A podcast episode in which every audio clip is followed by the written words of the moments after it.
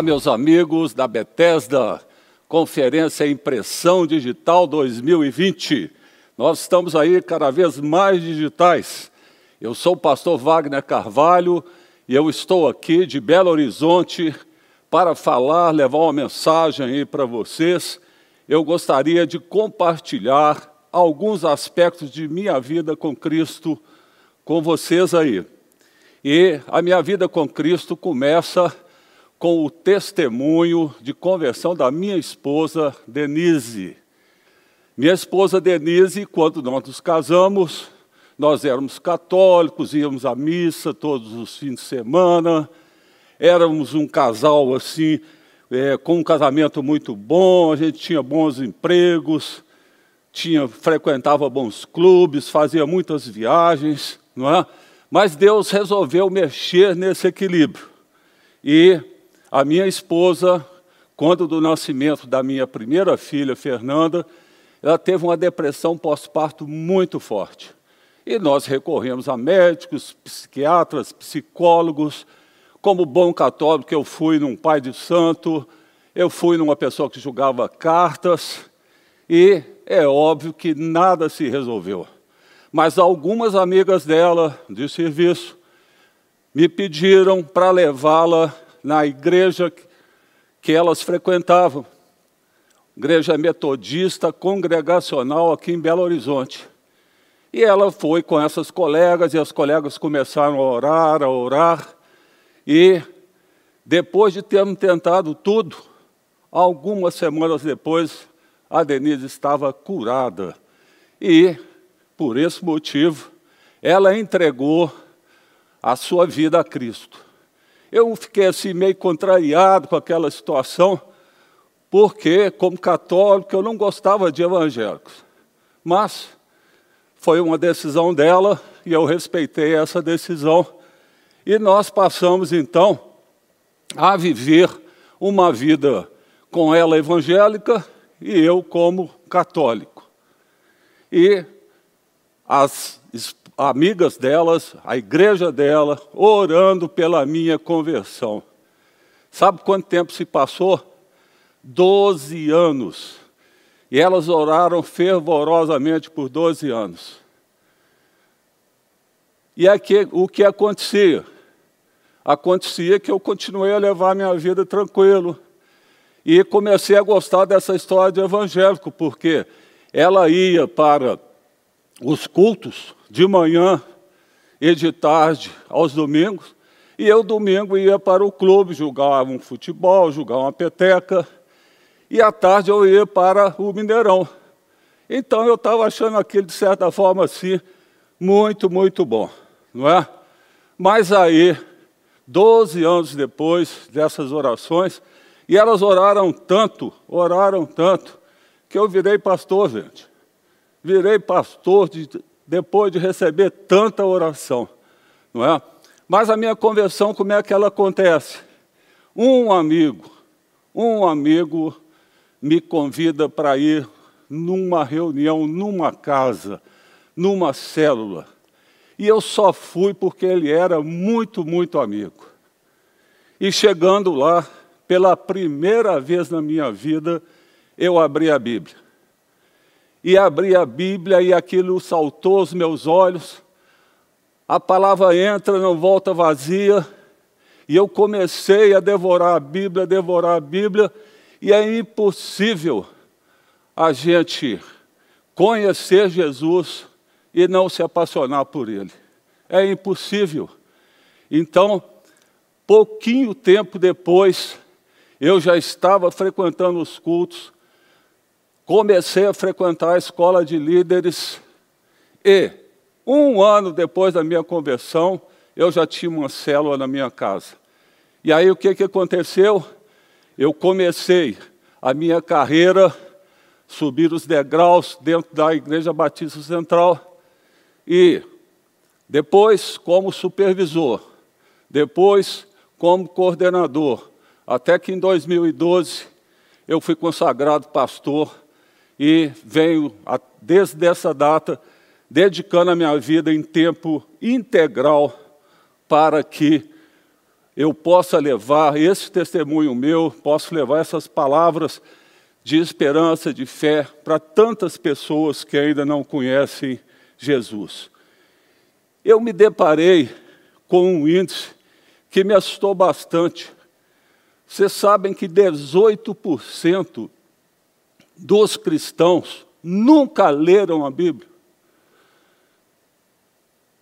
18% leram a Bíblia uma vez só. Os outros nunca leram a Bíblia completa. então, eu comecei a ler a Bíblia. E algumas passagens assim tocaram muito meu coração. Eu novinho na fé, mas sabendo que algumas passagens assim tocaram demais meu coração. E a primeira, vocês conhecem bem, está em Mateus 28, 19 e 20, que é a grande comissão. E eu li a grande comissão que falava: oh, portanto, vão, façam discípulos de todas as nações, batizem em nome do Pai, do Filho e do Espírito Santo. E eu falei: esse vão, isso é comigo. Isso não é com o pastor, não é com a liderança da igreja, isso é para mim que acabei de ser convertido. E logo em seguida, estou lendo a Bíblia ali, estou repassando, e caio na grande ceia. Lucas 14, 15. Feliz será aquele que comer do banquete do reino de Deus. E aí fala que certo homem estava preparando um grande banquete e enviou o seu servo para dizer aos convidados: venham, está tudo pronto. Mas as pessoas começaram a se esquivar. Ah, ó, eu tenho que comprar bois, Olha, é, eu vou me casar, e aí eu vou comprar algumas propriedades, e aí esse servo volta, não é? E o dono da casa, que é Deus, ele fica muito irado. E ele fala com seu servo: vá rapidamente para as ruas, becos e cidades, traga os pobres, aleijados, cegos e mancos o servo retornou e falou: Senhor, tudo foi feito, mas ainda tem lugar.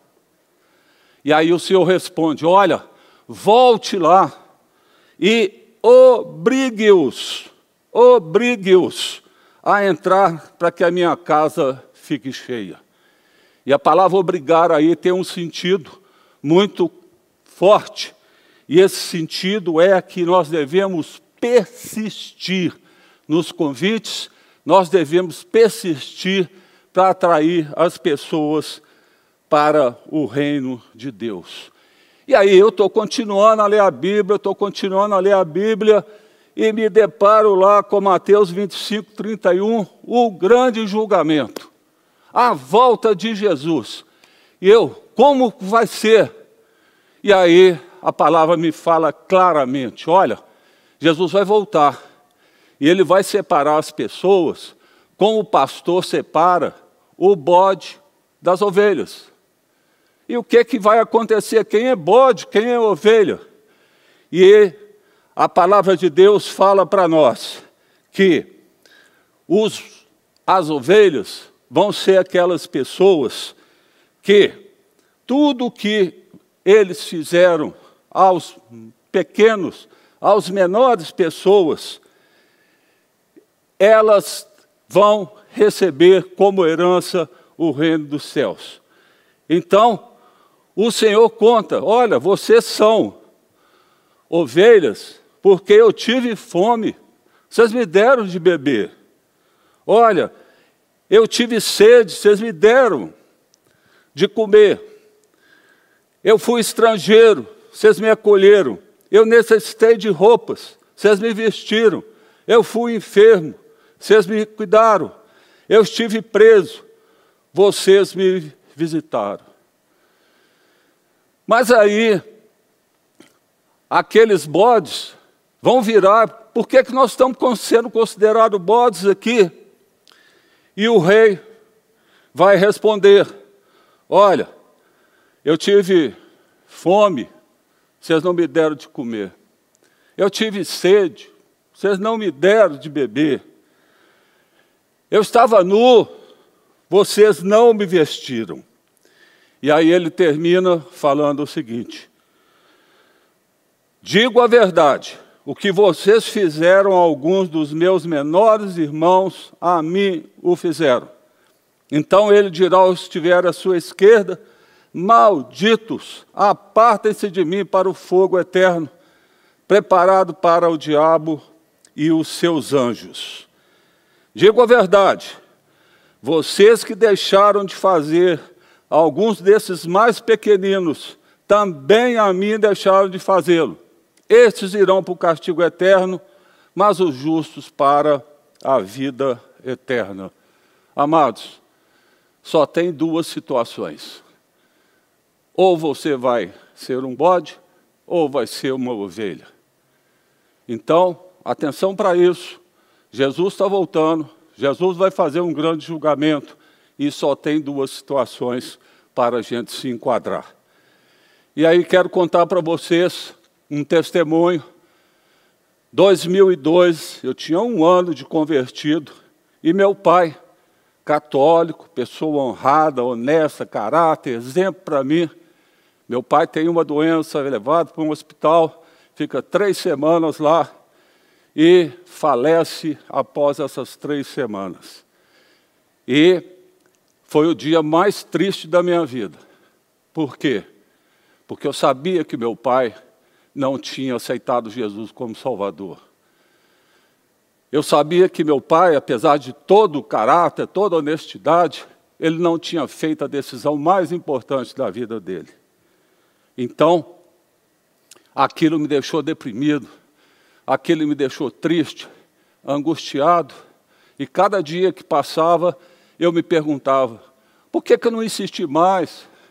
Por que, que eu não obriguei-o como a palavra fala, a conhecer Jesus, mas o leite estava derramado e ele não volta para a vasilha. Então, nesse momento, tristeza, tristeza, tristeza. Três semanas depois, eu vou num culto lá na central. Uma irmã me procura e fala comigo assim: Wagner, na véspera da morte do seu pai, eu estive com ele no hospital à tarde. Falei de Jesus para ele. E aí ela fala uma frase maravilhosa. E ele aceitou Jesus comigo. E eu fiquei radiante. Eu fiquei, foi o dia mais alegre da minha vida, porque aquele que estava perdido foi encontrado. Aquele que está separado, agora está no meio, no seio da glória do Senhor. E a partir desse dia, eu falei para mim mesmo: olha, não perca a oportunidade de falar de Jesus para as pessoas, de atrair Jesus para as pessoas. E aí, vamos folhear a Bíblia mais um pouquinho, e nós estamos chegando aí em Romanos 10. Romanos 10 vai falar para nós como nós podemos participar da salvação de uma pessoa. E Romanos 10, 13 a 15, fala o seguinte para nós: Porque todo aquele que invocar o nome do Senhor será salvo. Como, pois, invocarão aquele em que não creram? Como crerão naqueles em que não ouviram? Como ouvirão se não houver quem pregue? Como pregarão se não forem enviados? Como está escrito: Como são belos os pés dos que anunciam as boas novas. Esse texto nos dá cinco etapas para nós alcançarmos pessoas para Jesus. Essas etapas estão apresentadas na ordem inversa da execução. Por isso que às vezes ao ler esse texto a gente passa batido. Mas a salvação de uma pessoa começa por enviar. Você tem que sair do seu lugar. Você tem que sair da sua zona de conforto, você tem que sair de dentro da sua casa, da sua igreja e tem que ser enviado. Basta ser enviado? Basta estar no meio daqueles que não conhecem Jesus? Não. A segunda atividade que você tem que fazer é pregar. Você precisa pregar, falar de Jesus para as pessoas. E aí eu vou te dar uma boa notícia, porque a terceira etapa Não é você que vai fazer. A terceira etapa é crer. E quem vai fazer com que as pessoas possam crer é o Espírito Santo. Então descanse, porque o Espírito Santo vai fazer com que a pessoa possa crer. Só Ele é capaz de mostrar a uma pessoa que ela é pecadora e precisa de Jesus para se salvar. Só Ele é capaz de fazer isso. Quarta etapa, a pessoa precisa confessar Jesus como seu Salvador. Então você precisa conduzir uma pessoa para uma oração de entrega. E aí, o que, é que vai resultar nisso tudo? Se você foi enviado, se você pregou, se a pessoa creu, se ela confessar Jesus como seu Salvador, nós vamos ter a salvação desta pessoa. Mas olha só que tristeza. Você sabia, o movimento global de evangelização nos fala que só 7% dos cristãos já conduziram alguém a realizar uma oração de entrega. 93% dos cristãos nunca, nunca levaram uma pessoa a fazer uma oração de entrega. Então, esses 93% não estão dando continuidade a missão que Jesus deixou para nós de buscar e alcançar o que estava perdido. E aí, fui salvo. O que, que vai acontecer comigo? Aí vem, vamos passar a Bíblia mais um pouquinho ali, vamos chegar em Apocalipse 7, 9 e nós vamos descobrir a eternidade a glória com Jesus. O texto fala para nós que uma grande multidão de vestes brancas, de palmas nas mãos, vão estar ali ao lado do trono do Cordeiro. E o texto pergunta: quem são esses que vão estar lá? Resposta: são aqueles que lavaram as suas vestes e as alvejaram no sangue do Cordeiro. São as ovelhas, são aqueles que se preocuparam com os outros, são aqueles que levaram pessoas à salvação, a conhecerem Jesus. E aí? Como é que vai ser essa eternidade? E olha que maravilha que a Bíblia conta para nós. O que, é que vai acontecer com eles? Palavra de Deus. Nunca mais vão ter fome. Nunca mais o calor abrasador do sol vai incomodar, pois o cordeiro que está no centro do trono será o seu pastor. Ele os guiará às fontes de água viva, e o próprio Deus enxugará dos seus olhos toda lágrima. Você já pensou nisso? Eternidade nós, ao lado do trono de Deus, eternidade, não tem mais fome, não tem mais sede, não tem mais frio, não tem mais calor, só tem a intimidade com o próprio Deus, que nos guia às fontes de água viva e nos enxuga as lágrimas dos nossos olhos. É isso que nos aguarda, é isso que aguarda aqueles que forem considerados ovelhas. As ovelhas vão estar lá. E aí eu quero te pedir agora, encerrando, eu quero te pedir agora que você feche os seus olhos. Feche os seus olhos, feche os seus olhos, comece a imaginar Apocalipse 7, 9, comece a imaginar essa multidão de vestes brancas, palmas nas mãos, ao lado do trono de Deus. E eu quero que você se enxergue lá. Eu tenho certeza que você deve estar se enxergando lá. Conseguiu visualizar a multidão, você ali no meio da multidão? Que coisa maravilhosa. Mas ainda de olhos fechados, eu quero que você Olhe para a sua direita. Procure o seu pai. Procure a sua mãe. Procure os seus filhos. Procure os seus irmãos. Você está conseguindo visualizá-los também? De branco, de palmas nas mãos? E aí faço outro exercício ainda de olhos fechados. Eu quero que você olhe para a esquerda. E eu quero que você veja ali os seus amigos.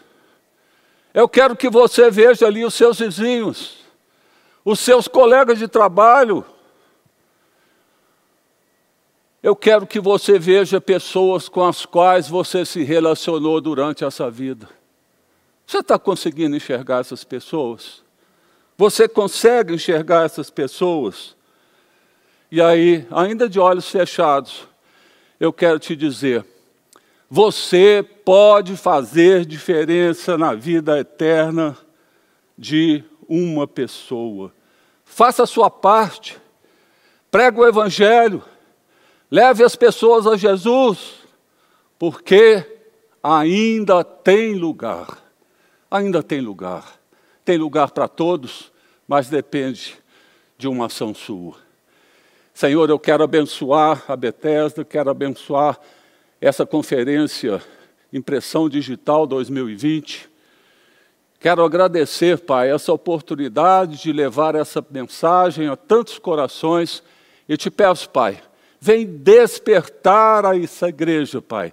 Vem despertar seus líderes, vem despertar essa membresia, Pai, para que Piracicaba e toda a região seja alcançada para Jesus. Nós te agradecemos, Pai, porque um dia só nos deu a oportunidade de nós nos tornarmos ovelhas, mas nós queremos que todas as pessoas do nosso relacionamento também possam ser ovelhas e desfrutar da glória e da eternidade com o Senhor. Deus abençoe.